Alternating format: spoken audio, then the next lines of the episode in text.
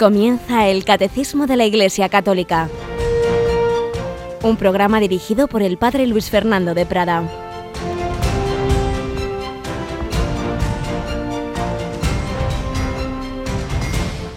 Alabados sean Jesús, María y José. Muy buenos días, querida familia de Radio María.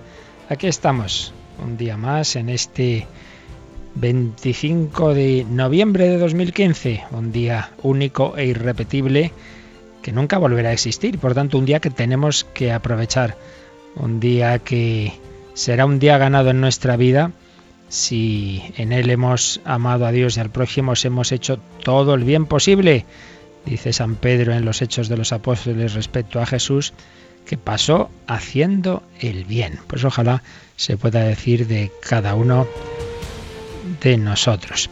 Tenemos, tenemos hoy con nosotros a Cristina Rubio. Buenos días, Cris. Buenos días, padre. Bueno, Cristina, hoy tenemos una transmisión eh, especial que nos gustaría que no tuviera que existir, pero bueno, eh, así son las cosas y ante hechos malos hay que hacer cosas buenas. Nos referimos, como sabéis, lamentablemente, a esa exposición que ha pasado ya todos los límites hasta incluso delictivos, esa exposición blasfema que ha habido en Pamplona, y la respuesta cristiana es siempre de amor y de reparación. Por eso, ¿qué tenemos esta tarde, Cris? Así es, pues esta tarde a las 7 desde Pamplona vamos a retransmitir esa Eucaristía de desagravio por esa exposición que bueno pues estos días está en todas las redes sociales y los medios de comunicación y bueno pues que el Señor necesita que, que celebremos esa Eucaristía. A las 7 de, la tarde se celebran en las dos catedrales de la diócesis de Tudela Pamplona, en Pamplona y Tudela, y nosotros vamos a transmitirla aquí desde la catedral de Pamplona, presidirá el arzobispo, nuestro querido don Francisco Pérez. Entonces, pues bueno, alteramos ahí nuestra programación, en vez de Rosario y Vísperas, tenemos eso, esa retransmisión de esa Santa Misa en la que se va, vamos a rezar todos unidos pues en reparación al Señor y en petición de la conversión de todos los que lamentablemente no solo en este caso, sino en tantos otros, pues dirigen ese odio increíble al Señor. Mira, si te le cae mal la oscura, pues vale, métase con nosotros, pero culpa tiene el pobre Señor de, de todas estas cosas. En fin, es, esto ya lo avisó nuestro Señor, pues es signo de contradicción, lo fue en su vida terrena y lo sigue siendo siempre. Y por cierto, su vicario va a hacerle presente y va a llevar esa buena noticia pues a un continente donde no había estado antes. Mañana comienza el viaje del Papa a África, ¿verdad? Un viaje que está también llenando los medios de comunicación, bueno, pues por todas las circunstancias internacionales que, que, están ocurriendo, pero que el Papa y la Santa Sede ya confirmó que está todo, bueno, por lo más controlado que se puede y que el Papa con gran ilusión y alegría pues va a visitar el continente africano. Kenia, Uganda y República Centroafricana, donde hay especial agitación y donde hay más riesgo, pero el Papa pues no se echa atrás. Pues le acompañamos con nuestra oración e iremos haciendo diversas transmisiones. La primera día es el jueves a mediodía, si no me equivoco. Sí, a las tres y media nos vamos a ir hasta la oficina de las Naciones Unidas en Nairobi. Esa va a ser la primera retransmisión de Radio María y bueno, pues allí comenzaremos así nuestro viaje con el Papa. Pues de momento ya le acompañamos con nuestra oración, luego lo haremos con nuestras ondas. Pues vamos adelante con esa primera sección testimonial. Ayer empezábamos a contar la historia de otro gran converso del siglo XX, André Frosar. Pues vamos adelante con este relato tan bello.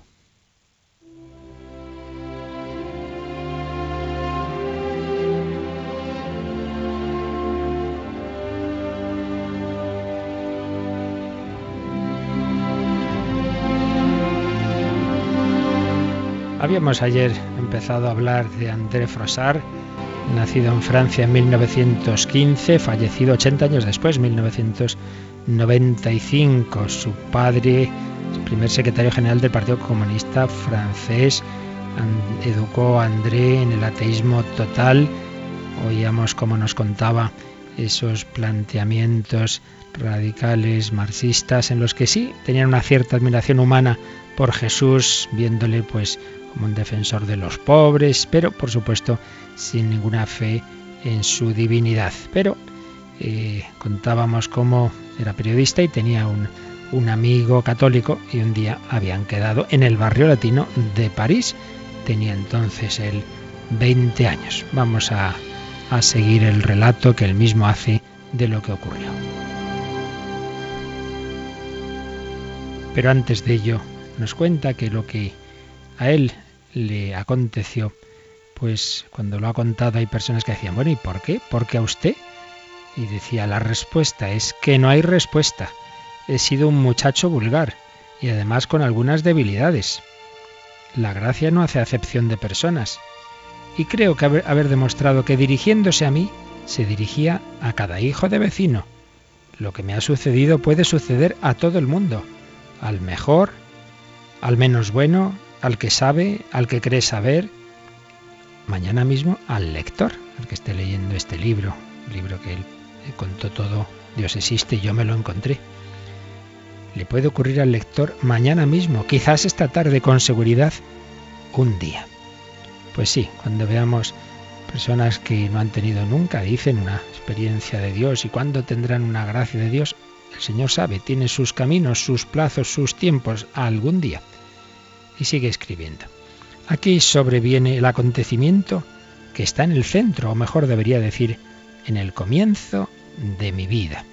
Un acontecimiento que iba a operar en mí una revolución extraordinaria, cambiando en un instante mi manera de ser, de ver, de sentir, transformando tan radicalmente mi carácter y haciéndome hablar un lenguaje tan insólito que mi familia se alarmó.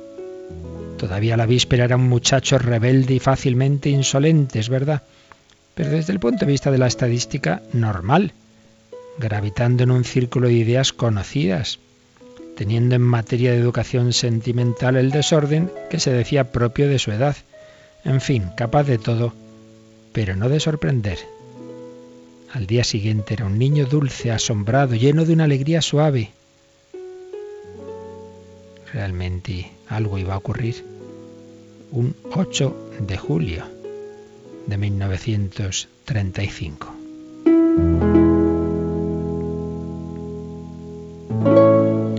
El verano es magnífico.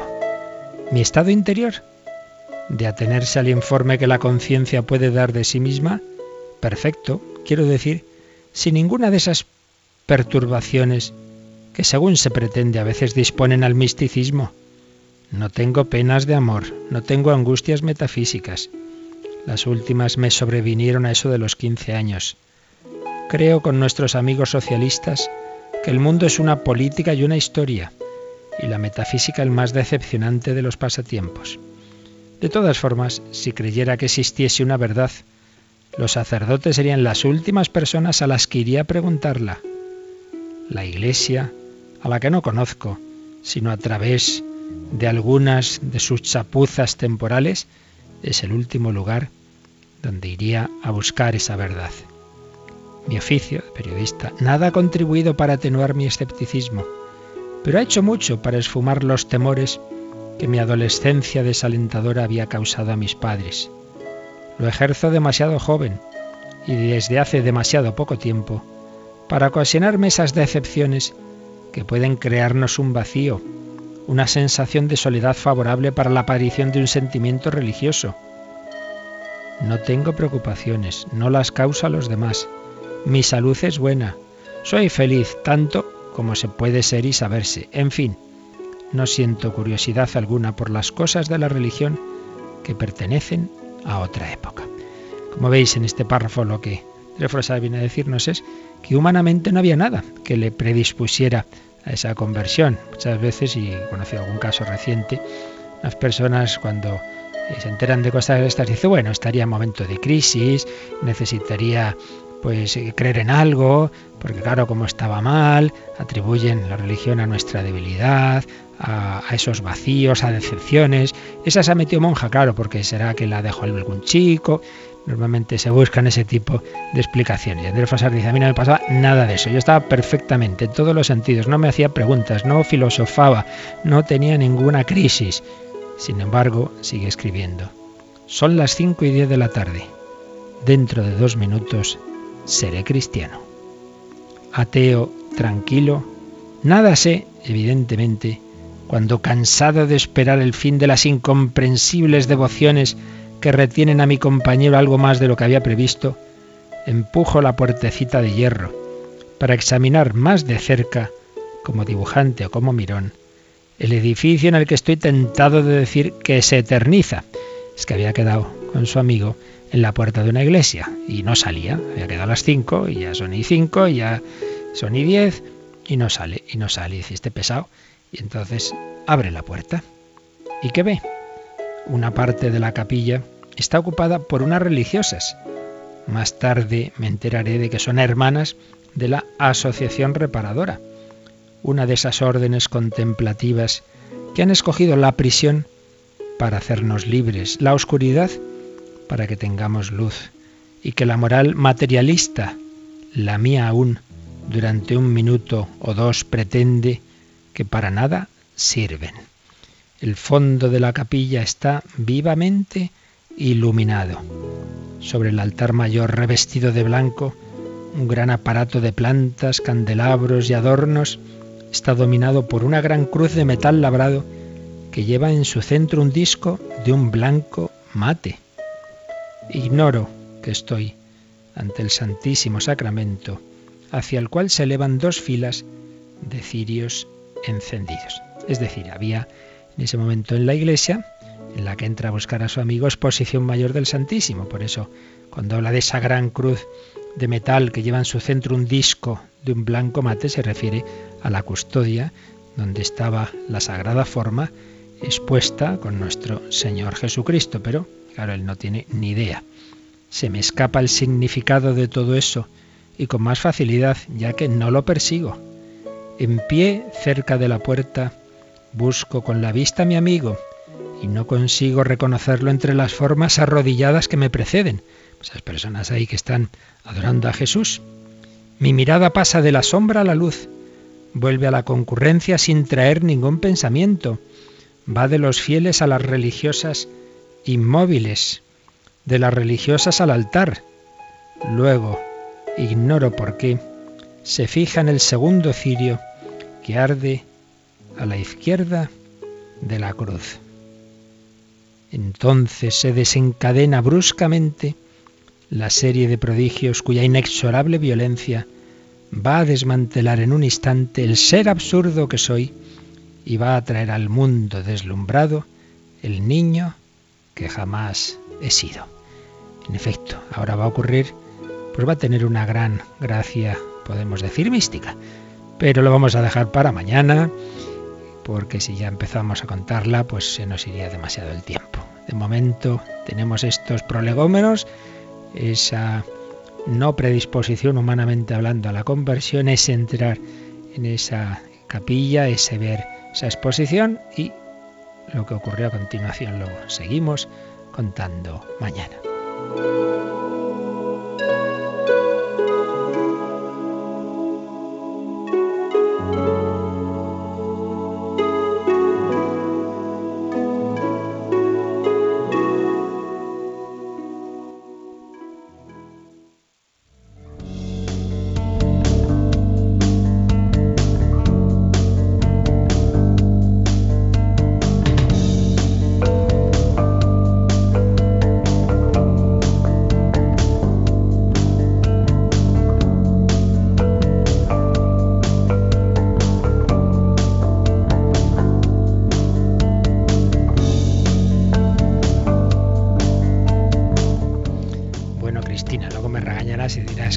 Os he dejado ahí con la intriga, ¿verdad?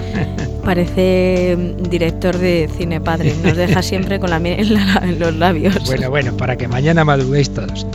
Muy bien. Bueno, pues ya seguiremos, ya seguiremos. Muy bien, pues nosotros estábamos acercándonos al misterio de Cristo, al conocimiento que Jesús tenía en su vida terrena. Hemos dedicado bastante ya a este tema complejo que es importante. Hoy vamos a añadir alguna cosita más, a rematarlo para ya pasar del conocimiento a la voluntad. Jesucristo es una única persona divina con dos naturalezas, divina y humana. Por ello tiene dos tipos de conocimiento, el divino y el humano, dos voluntades, la divina y la humana.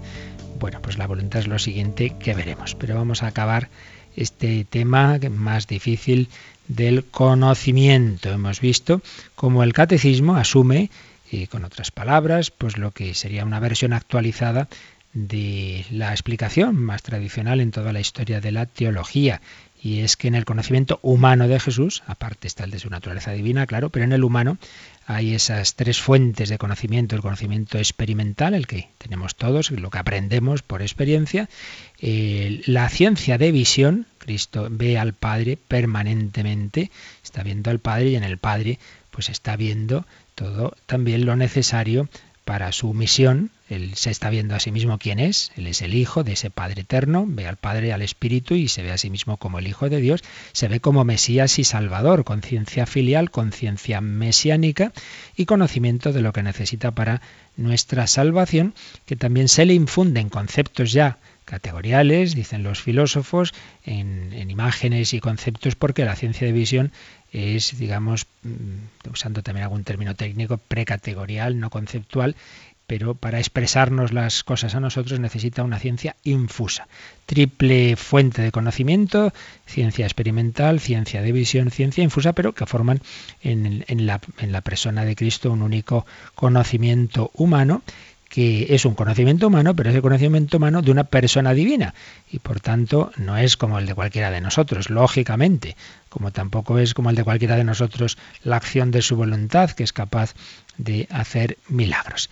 Entonces hemos visto varios números del catecismo donde se explica esto, que por un lado Jesús tenía un conocimiento humano, que sí que aprendía, que progresaba, pero a la vez un conocimiento muy, muy especial que viene de quién es, de ser el Hijo de Dios. No es que sea un hombre iluminado por Dios, sino que es el Hijo de Dios hecho hombre que conoce humanamente, pero conoce humanamente él, él esa persona divina que es el Hijo de Dios. Vamos a añadir una, una reflexión y, una consideración que no hemos dicho los días anteriores, que la hace en su Cristología eh, Angelo Amato y el cardenal Amato de la Congregación de los Santos, y es sobre la escena de la transfiguración que nos ilumina también en este punto. Es un momento decisivo de la revelación. Sabéis que es poco antes de la pasión, cuando Jesús va con Pedro, Santiago y Juan a un monte alto y allí se transfigura. Dice Amato, esa transfiguración, anticipación en la tierra de la vida neumática de Cristo, es decir, de la vida gloriosa que tendrá tras su resurrección. Esa transfiguración no solo no es extraña a la realidad terrena de Jesús, es algo que ocurre en su vida terrena, no es, no es algo mm, extraño, sino que además anuncia, anuncia su experiencia más dolorosa. En esa transfiguración, si recordáis, nos cuenta algún evangelista que Jesús hablaba con Moisés y Elías de su muerte. Es decir, está transfigurado, pero a la vez está hablando de algo tan humano como es la muerte.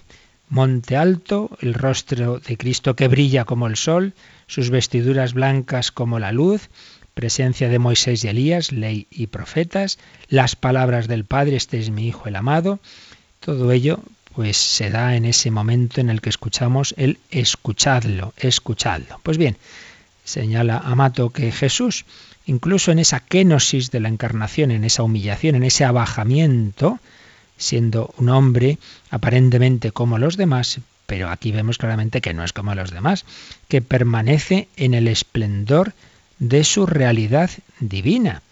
Su humanidad, aquí vemos que está asociada a la gloria.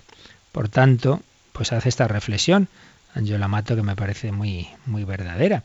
Si su humanidad ahí vemos que está transfigurada, que, que, digamos la divinidad le sale, le sale por todos los poros, siendo así que habitualmente, pues no, veías un hombre como los demás aparentemente, pero ahí vemos como eh, está eso, como, como el sol radiante. Entonces dice, si su humanidad, si su cuerpo lo vemos así también, entonces no tiene que resultarnos tan extraño esa, esa hipótesis que hemos estado haciendo, esa teoría que, que en definitiva la va a recoger luego el catecismo, de que Cristo esté viendo al Padre, que está con esa ciencia de visión, que esa eh, conciencia humana de Cristo vea, tenga esa, esa relación directa con el Padre, esa visión del Padre. Además, Jesús se presenta aquí no como el que recibe la luz, sino como el que es la luz y la da. Jesús está luminoso, transfigurado y nos ilumina. Esto pues lo dice Amato porque veíamos que hay teorías que, bueno, muestran a Jesús como un hombre especialmente iluminado por Dios. No, no, no, si es que no es que esté iluminado, es que Él es la luz. Yo soy la luz del mundo, la luz del mundo. Yo he venido al mundo como luz, Juan 8:12, Juan 12:46. Mientras estoy en el mundo, soy la luz del mundo, Juan 9:5. Ya lo decía en el propio prólogo de, de, su Evangelio San Juan. Él es la luz verdadera que ilumina a todo hombre. Y como luz en el mundo manifiesta el misterio de Dios, luz inmutable del Padre, dice una oración litúrgica antigua del Oriente, luz inmutable del Padre, oh Verbo, en tu fulgurante luz hemos visto hoy en el Tabor la luz que es el Padre y la luz que es el Espíritu que ilumina a toda criatura. La luz que es Jesús no es la profética, no son esas iluminaciones que tenían los profetas o que puede tener un santo de nuestro tiempo, sino la misma de Dios, la luz de Dios, que se manifiesta en su humanidad.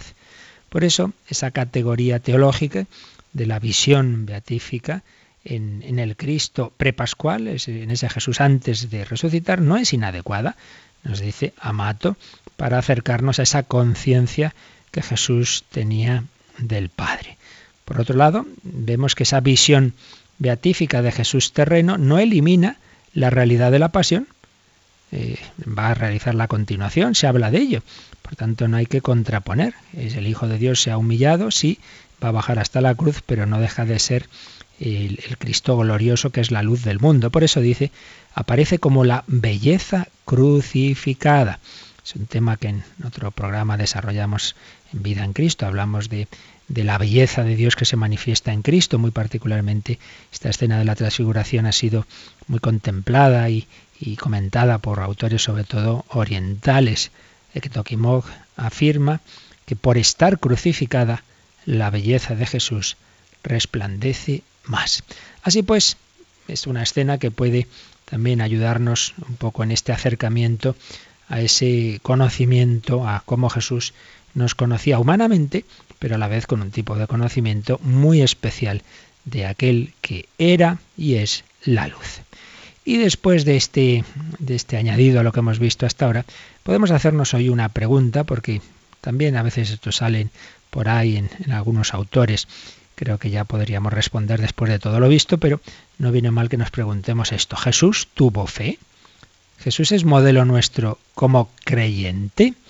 Es lo que dicen algunos autores, pero generalmente son autores que de nuevo, lamentablemente, se quedan en una visión de Cristo, hombre, que parece como si esa humanidad no fuera la del Hijo de Dios. También es verdad que algún otro autor, bueno y ortodoxo, sí que un poco va por ahí, pero por otros motivos, como ahora enseguida diremos. Jesús tuvo fe y lo primero que tenemos que decir es que, vamos, uno lee los evangelios, uno lee el querigma primitivo y desde luego en ningún sitio se encuentra uno que nos hablen de la fe en Jesucristo. Jesús ama al Padre, lo ve, lo conoce, lo invoca, lo obedece, pero en ningún sitio se dice que crea en el Padre, precisamente porque está en íntima y constante unión de visión con Él. Se ve eh, o se cree, pero no puede ser yo creo en lo que estoy viendo. Eh, Jesús pide la fe, pero la pide a los demás. Creéis en Dios, creed también en mí.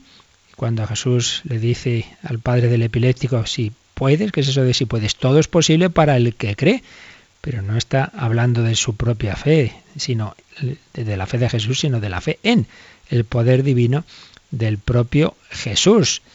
Tened fe en Dios. Todo lo que pidáis en la oración, creed que lo habéis conseguido y se os concederá. Siempre está hablando a Jesús de la fe de los apóstoles, no de su propia fe. Y San Pablo, desde luego, habla muchísimo de la fe en Cristo. No voy a cansaros diciendo las citas, que son muchísimas, Filipenses 3.9, Galatas 2.16. Bueno, fe en Cristo, fe en Jesús, fe en el Señor Jesús, fe en Jesucristo, fe en Cristo Jesús. Vivo la vida en la fe del Hijo de Dios, que nos da fuerza para acercarnos con plena confianza a Dios por la fe en Él. Por tanto, es la fe que tiene por objeto a Jesucristo por objeto a Jesucristo. Hay un texto, el único, que puede parecer, que, digamos, ambiguo, que querrá decir Hebreos 12.2.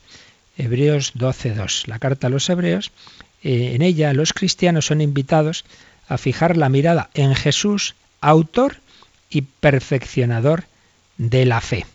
Pero los que conocen bien el griego bíblico, del que no voy a leeros aquí la frase en griego, eh, lo que se dicen que lo que se está hablando aquí es la afirmación no de una fe de Jesús, sino de, que Jesús ha sido el, iniciador y el perfeccionador de la obra de nuestra salvación.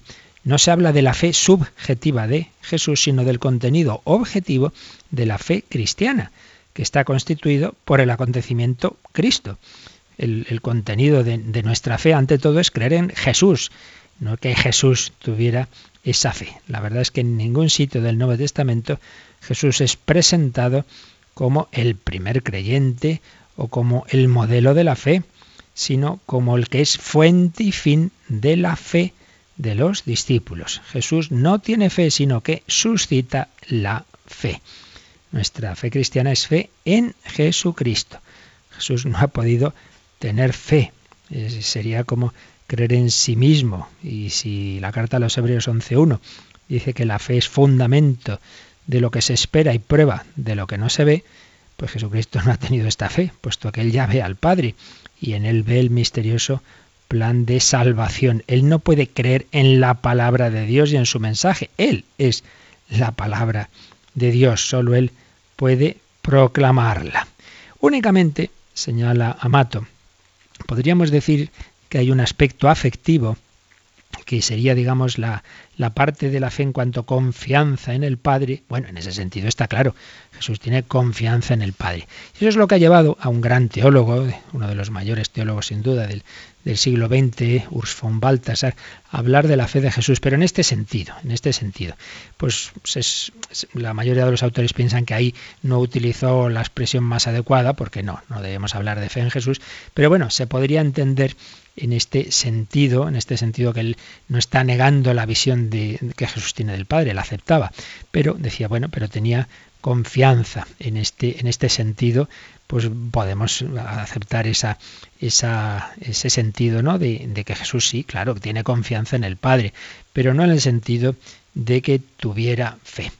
Y luego, lamentablemente, hay otros autores que sí que hablan de la fe de Jesús, pero desde, unas perspectivas que se apartan de todo lo que hemos estado viendo sobre ese conocimiento que el Logos hecho carne, el Hijo de Dios hecho hombre, ese conocimiento tan especial que tenía como repercusión de su ser, de su propia eh, naturaleza, de esa persona divina con dos naturalezas, divina y humana, esa repercusión en su conocimiento. Enseguida vemos esas otras explicaciones ya deficientes, pero vamos a hacer un momento de, de oración, de mirar a Jesús y de nuevo con, con, San Pedro decirle esa frase tan bonita del final ya prácticamente de, de, la relación que San Pedro tuvo con Jesús resucitado antes de la ascensión, cuando a la orilla del lago de Tiberíades le dice, Señor, tú lo sabes todo, tú lo sabes que te amo, tú lo sabes todo.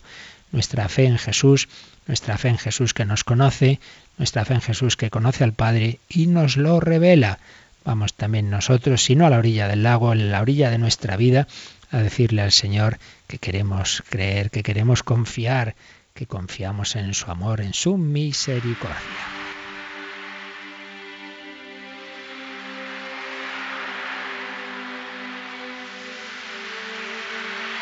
Tú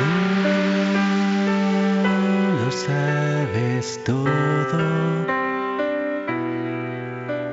Estamos en la orilla del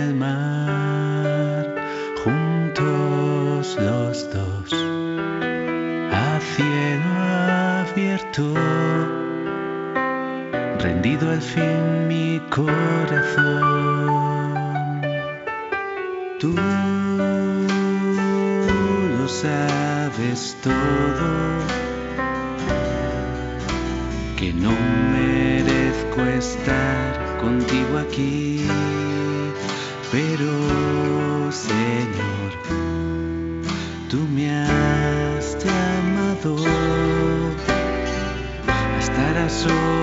junto a ti. Tú lo sabes todo, que sin ti ya no sé ni pescar, que me lancé al agua para ir a ti. Cuando escuché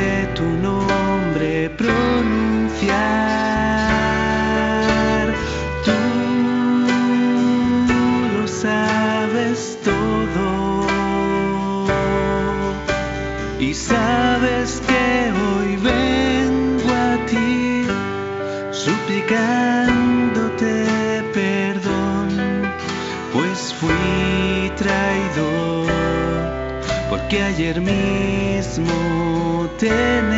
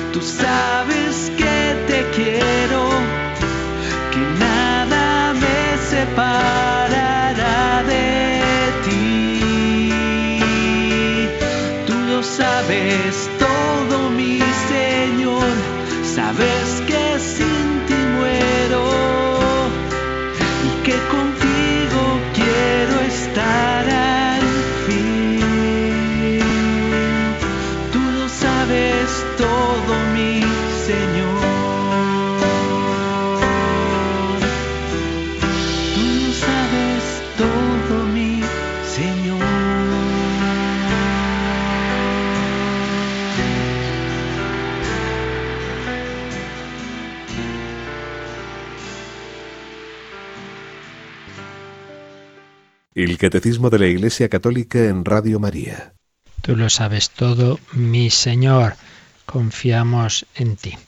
Sin embargo, decíamos que hay algunas teorías, bueno, algunas eh, maneras de presentar ese misterio de Cristo deficientes desde esta perspectiva. Y señala, Monseñor Rico Pávez recuerda, mejor dicho, que entre estas, pues la Congregación para la Doctrina de la Fe se- tuvo un documento que ya hicimos alusión a él, pero íbamos a leer algún párrafo porque nos puede ayudar a entender mejor todo este tema.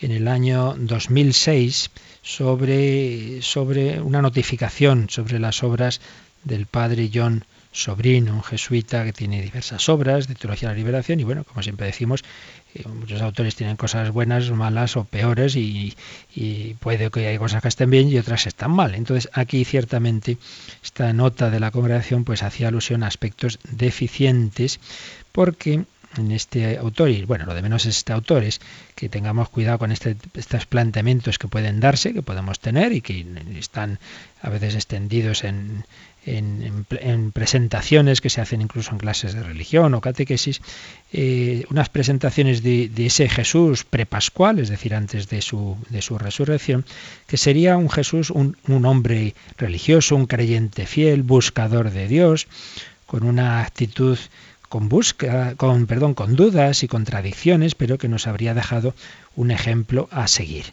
Entonces dice este autor que Jesús fue un extraordinario creyente y tuvo fe, y tuvo fe. Y bueno, pues la, esta notificación de la oración palatina de la fe a propósito de esto, pues nos recuerda y nos sintetiza y lo que hemos estado viendo estos días pasados sobre lo que nos enseña la tradición de la Iglesia, apoyada en los textos bíblicos, por supuesto, sobre ese conocimiento de Cristo. Así que vamos a leer este, estos párrafos que nos sirven ya como resumen final de lo que hemos estado viendo sobre ese conocimiento de Jesús.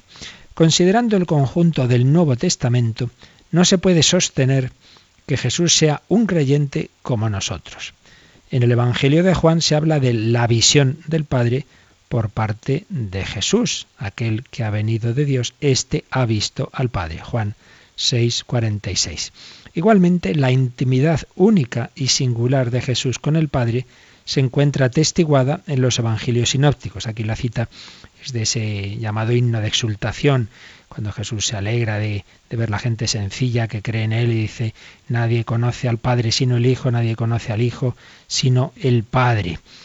una intimidad única y singular de Jesús con el Padre. La conciencia filial y mesiánica de Jesús es la consecuencia directa de su ontología de Hijo de Dios hecho hombre. ¿Qué quiere esto decir? Que este conocimiento, esta conciencia que Jesús tiene de ser el Hijo de Dios y de ser el Salvador, es la consecuencia directa de su ser. Su ser es el de una persona divina, con naturaleza divina y naturaleza humana. Eso quiere decir ontología, el ser de Cristo, Hijo de Dios hecho hombre.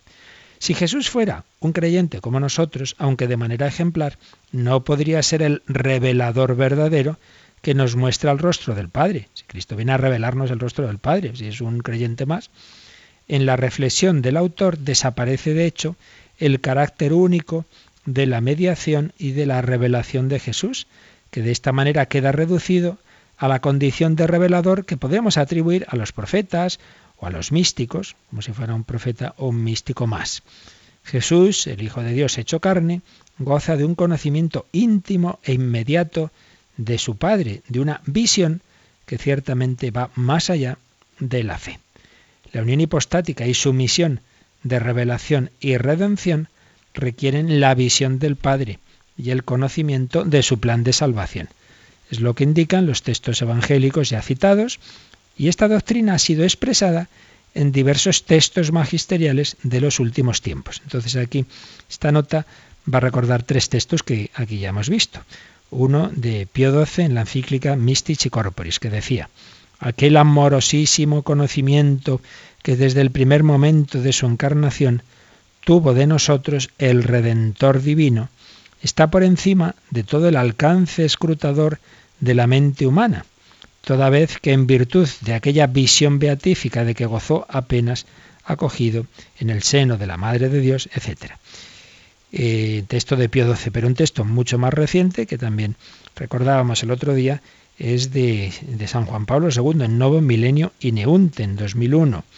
Jesús fija sus ojos en el Padre, precisamente por el conocimiento y la experiencia que sólo Él tiene de Dios, incluso en momento de oscuridad, está hablando de la pasión, ve límpidamente la gravedad del pecado y sufre por esto.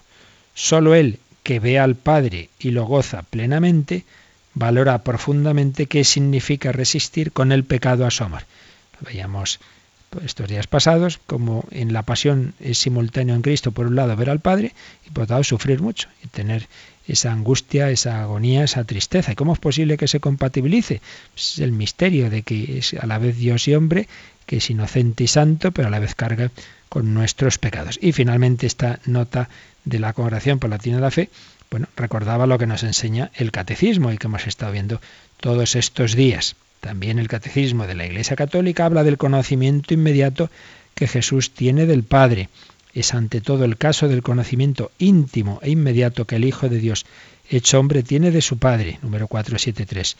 El conocimiento humano de Cristo, por su unión con la sabiduría divina en la persona del Verbo encarnado, gozaba de la plenitud de la ciencia, de los designios eternos que había venido a revelar. Número 474. Por eso concluye esta nota. La relación de Jesús con Dios no se expresa correctamente diciendo que era un creyente como nosotros. Al contrario, es precisamente la intimidad y el conocimiento directo e inmediato que él tiene del Padre lo que le permite revelar a los hombres el misterio del amor divino. Solo así nos puede introducir en él.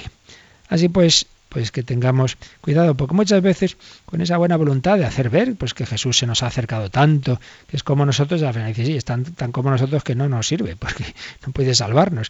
Y para salvarnos tiene que venir de lo alto con algo más grande ¿no? que lo que ya tenemos nosotros. Añadamos algo que es bonito pensarlo, y es que si Jesús no es propiamente modelo de nuestra fe, quien sí lo es, es la Virgen María. Angelo Amato nos lo recuerda, como en la escritura aparece que el modelo de fe más cercano a nosotros es María. Esto lo desarrolló Juan Pablo II en su encíclica mariana, en Redentoris Mater, muy, muy bellamente. Y también hay algunas alusiones en Evangelii Gaudium del Papa Francisco a la fe de María. La exclamación de Isabel, dichosa tú que has creído, dichosa tú que has creído, porque lo que te ha dicho el Señor se cumplirá. Encierra esa dimensión esencial de María que responde a Dios con su obediencia de la fe. María sí, María sí es modelo de fe. María no veía desde el primer momento todo lo que iba a pasar, se fió. Dichosa tú que has creído, le dice Isabel a la Virgen María. Por eso, dice Amato, se la puede comparar a Abraham, lo hacía también Juan Pablo II, nuestro Padre en la fe. Como la fe de Abraham señala el comienzo de la antigua alianza, Así la fe de María fue el comienzo de la nueva alianza. He dicho antes, el Papa Francisco nos habla de esto en, en Evangelio Gaudium. No, no, es en la primera encíclica, esa que ya tenía medio hecha el Papa Benedicto XVI sobre la fe, precisamente sobre la encíclica Lumen Fidei. La fe de Abraham señala el comienzo de la antigua alianza, pues la fe de María señala el comienzo de la nueva alianza. Su fe llevó consigo, además, una cierta fatiga del corazón una especie de noche oscura. Estas son expresiones de Juan Pablo II en Redentoris Mater. Esto es muy también muy bello, ¿no? Que el que María tuviera esa gran fe y estuviera llena de gracia no quiere decir que todo lo tuviera siempre muy claro y, todo con mucha luz. No, no, no. María pasó oscuridades. Recordad cuando eh, Jesús desaparece de niño y lo encuentran en el templo, hijo, ¿por qué nos has hecho esto? Que tu padre y yo te buscábamos angustiados. Y, y ante la respuesta de Cristo, dice el evangelista, que no entendieron, no entendieron su respuesta. Eh, la fe es fiarse, no es entender. Entonces María se fiaba, pero a veces entendía algo y a veces nada. Y ahí no entendió. Hay una, dice eh, Juan Pablo II, una fatiga del corazón unida a una especie de noche oscura, como un velo a través del cual María se acercaba al invisible y vivía en la intimidad del misterio. Esta es la auténtica situación de la fe del hombre en relación con Cristo. Y en la misteriosa simultaneidad de cercanía, lejanía de María en relación con su Hijo está la clave de su realidad. María está muy cerca, pero a la vez María hay cosas que no entiende de su hijo, claro, es que no deja de ser Dios y entonces la supera como no puede ser de otra forma. María caminó en la peregrinación de la fe. Su vida fue una peregrinación de fe que la hizo testigo extraordinario del misterio de Cristo desde la encarnación, desde la infancia hasta la cruz y Pentecostés. Obediencia al Padre. María es la primera discípula de su Hijo, profundísima creyente. Y ella sí es una profundísima creyente en Cristo que con esa fe que tiene provoca en Jesús en Cana su primer signo mesiánico y contribuye, fijaos, a suscitar la fe de los discípulos. Si recordáis cómo termina la escena de Cana, dice eso, ¿no? Que creyó la fe de sus discípulos, creció la fe de sus discípulos en él, una fe que María ya tenía. Así que ahí sí, en María sí que podemos hablar de, de la creyente que es nuestro modelo. En Jesús no. Jesús tiene confianza en el Padre, pero no tiene fe en el Padre. Está viendo al Padre. Hagamos una brevísima alusión también, antes ya de pasar mañana al siguiente punto del catecismo, ya que hemos estado hablando de esa relación íntima de Jesús con el Padre, de ese ver al Padre. Eh, digamos, algo sobre la oración de Jesús. Naturalmente esto está tratado con detención en la parte cuarta del catecismo, que aquí nos ha explicado el padre Miguel Ángel Morán, que os recuerdo que todas esas explicaciones en unos 80 programas los hemos recopilado en, un, no sé si sí, en un DVD creo que es, donde están todas esas catequesis sobre eh, la parte cuarta de la oración. Y en esa parte hay varios apartados sobre la oración de Jesús. Aquí simplemente rapidísimamente recordamos ese dato bíblico que nos habla mucho de, la oración de Cristo. Por un lado, participaba en la oración de su pueblo, iba a la sinagoga, rezaba los salmos, los textos bíblicos, hacía la peregrinación a Jerusalén, pero sobre todo lo que los evangelistas subrayan es la intimidad personal de Jesús, como le veían horas, se iba de madrugada, se iba a rezar. En ese abrazo íntimo con el Padre, Jesús descansa, se recoge, se recrea, dice Amato.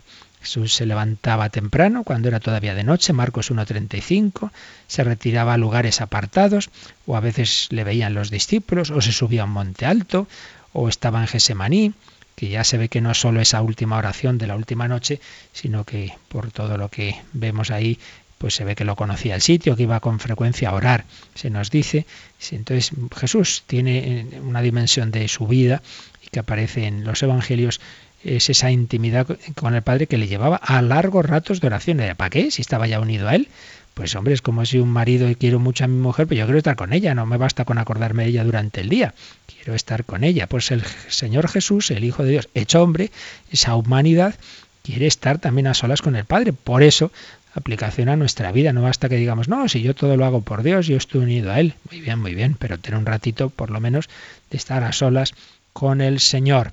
Jesús en esa su oración se confía al Padre, se siente escuchado por él. Y además, fijaos que hay en los momentos más importantes de la vida de Cristo, vienen precedidos por la oración. Esto lo suele destacar sobre todo el, tercer evangelista, San Lucas. Cada evangelio pues destaca algunos aspectos de Cristo, ¿no? Y San Lucas se suele decir es el evangelio de María, que cuenta la anunciación y el nacimiento, de las mujeres en general, de la misericordia de los pobres y de la oración de Cristo, de la importancia de la oración en general.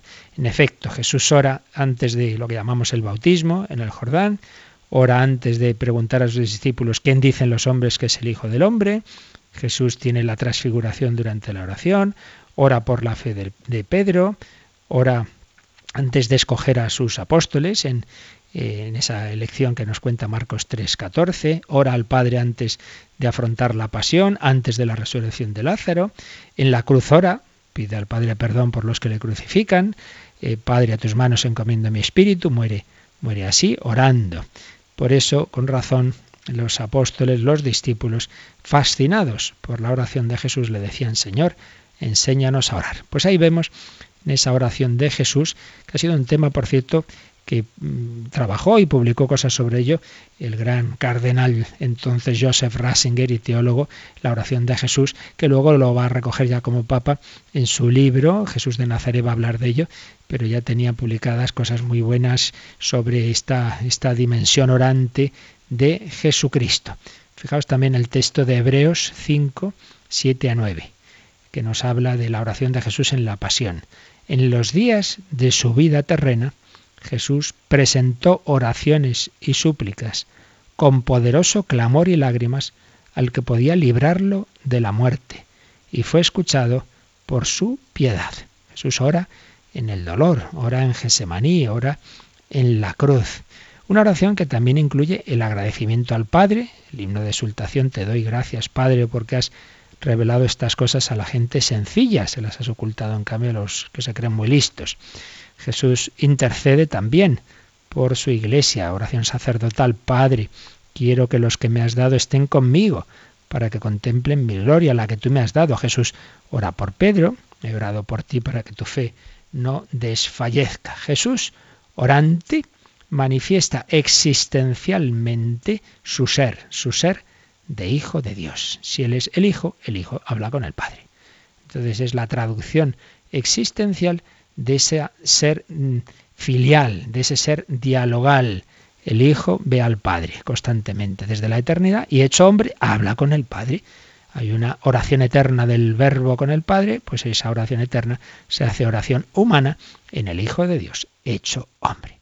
Pues aquí nos quedamos, hemos terminado todo este apartado de cómo Jesús conocía, conoce, y pasaremos a su voluntad. Voluntad divina, voluntad humana, dos voluntades o una sola voluntad. Pues de ello hablaremos mañana, si Dios quiere. Tenemos nuestro último momento de reflexión y también para que quien quiera pueda hacer sus consultas. Participa en el programa con tus preguntas y dudas. Llama al 91 153 8550. También puedes hacerlo escribiendo al mail catecismo arroba catecismo arroba radiomaria.es.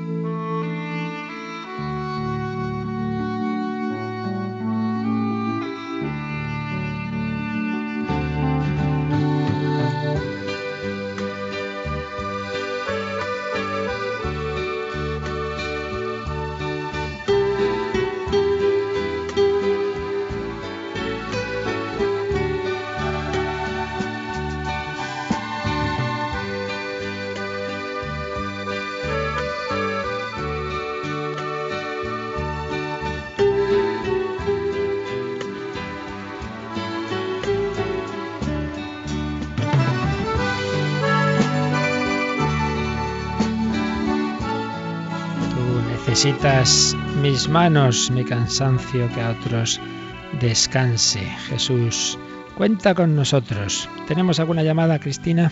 Sí, tenemos una llamada de Gloria desde Alicante, que le gustaría que le explicase el motivo por el que Jesús bajó a los infiernos, que no lo entiende. Bueno, es que eh, sí, esta es una pregunta habitual. Eh, infiernos no es nuestro infierno. Infiernos se llama, es la, un poco la, la traducción que se ha hecho del Seol, el Seol bíblico, que se refiere a la situación en la que estaban todas las personas buenas que había habido antes de Cristo, los justos del Antiguo Testamento, y bueno, en general, todas las personas que habían vivido antes de Cristo, que habían sido fieles a Dios, a su conciencia, a la gracia de Dios, pero que hasta que no se realizara la redención, pues no podían ver al Padre. Hasta que Cristo como hombre no ve al Padre, no abre la puerta del cielo, no resucita, pues nadie puede entrar en esa en esa gloria. Entonces se llama a los infiernos a esa situación que hoy quizá nosotros diría, sería algo parecido a nuestro purgatorio, eh, esperando, esperando la redención. Entonces, ¿qué quiere decir Cristo bajó a los infiernos? Quiere decir que la buena noticia de la redención también se les da a todos los que habían existido antes de él. Entonces se les dice, ya está hecha la redención, ¡Hala! Os venís conmigo al cielo. Es lo que se quiere decir de que bajó a los infiernos. No es al infierno, ahí no hay. El infierno es la ausencia de Dios, precisamente. No, no, se refiere a esa situación de, de las personas buenas que pero que antes de que Cristo realizara la redención no podían pasar al cielo. También teníamos un, un correo de María de la Natividad, dice varias cosas, pero bueno, lo que nos interesa de cara a la pregunta es que si Jesús es hombre, ¿cómo podía él tener esa fortaleza y a la vez ese, perdón, ese Padre perdónales porque no saben lo que hacen? ¿Cómo podemos hacer nosotros nuestra esa frase, Padre perdónales porque no saben lo que hacen? Bueno, Jesús, pues como hemos estado viendo, como Hijo de Dios hecho hombre, y lo veremos ya precisamente a partir de mañana con más calma, pues claro, esa voluntad humana es la voluntad humana del Hijo de Dios, una voluntad humana que siempre obedece a la divina. Y, por otra parte está llena su alma, absolutamente llena de la gracia y del Espíritu Santo. Por tanto, pues es normal que esa humanidad pues actúa al modo divino. Eh, ¿Qué tenemos que hacer nosotros? Pues lo mismo, dejarnos llenar de la gracia de Dios, bueno, lo mismo en nuestra medida pequeña, claro, pero dejarnos llenar de la gracia de Dios y entonces diremos como San Pablo, ya no soy yo quien vive, es Cristo quien vive en mí, ya no soy yo quien ama o quien se enfada, sino que es Cristo quien ama en mí. Entonces seremos capaces de amar y perdonar porque será Cristo quien ama y perdona en nosotros. ¿Tenemos alguna cosa más, Cris? Sí, bueno, tenemos una pregunta eh, de Estrella que quiere que le explique un poco porque no consigue comprender eh, por qué decimos que Jesús es Dios, pero también decimos que habla con Dios Padre. Pues porque distinguimos en Dios lo que sería eh, la naturaleza común a las tres personas divinas, por tanto Jesús es Dios, y lo que son las tres personas. Eh, entonces Jesús es Dios, pero habla como Dios Hijo, habla con Dios Padre, habla con el Padre, es decir, el Padre es Dios, el Hijo es Dios, el Espíritu Santo es Dios, esto lo vimos en la Trinidad, ¿no? Entonces Jesús es la segunda persona y la segunda persona habla con la primera, eh, que es el Padre. Entonces, pues son un único Dios, pero con un diálogo íntimo entre el Padre y el Hijo. Claro, aquí está esto de la Trinidad, a que dedicamos bastantes catequesis, que desde luego ni, ni, ni ella, ni yo, ni nadie entendemos del todo, porque no vamos a entender al Dios infinito en nuestra cabecita pequeña. Pero en fin, lo que sí creo que podemos entender es esto, que por un lado decimos que es Dios porque como segunda persona la Trinidad es Dios de Dios, luz de luz, comparte la naturaleza divina. Pero a la vez decimos que habla con el Padre porque el Hijo no es el Padre, son personas distintas y en ellas hay un diálogo, un único Dios, pero en tres personas. El Hijo de el Hijo habla con el Padre y los dos, los tres mejor dicho, son tienen la naturaleza divina, comparten la naturaleza divina. Espero con esto por lo menos se entienda un poquito más dentro, repito, de que siempre el misterio de Dios, el misterio de la Trinidad, pues lógicamente nos supera. Si entendiéramos algo perfectamente es que lo había inventado otro hombre. Lo que un hombre inventa, otro lo comprende. Mientras que el, misterio de Dios infinito, pues lógicamente siempre va a ser algo que nos supere. Si no nos entendemos del todo ni a nosotros mismos, no vamos a entender del todo a Dios, no faltaría más. Muy bien, pero está muy bien preguntar porque así vamos aclarándonos poco a poco, vamos conociendo un poco más lo que el Señor nos ha querido revelar. Así que nunca tengáis miedo de hacer preguntas, aunque pueda parecer un poco decir, uy, ¿qué, será que, que, yo no sé? Pues claro, pues nadie sabemos, todos tenemos que preguntar y que aprender. pues se lo pedimos al Señor. Yo recuerdo que esta tarde a las 7 pues retransmitiremos desde la Catedral de Pamplona esa Santa Misa de reparación, de amor, de desagravio a Jesús Eucaristía por esa tristísima exposición blasfema que se está realizando en el Ayuntamiento de Pamplona. La bendición de Dios Todopoderoso, Padre, Hijo y Espíritu Santo, descienda sobre vosotros. Alabado sea Jesucristo.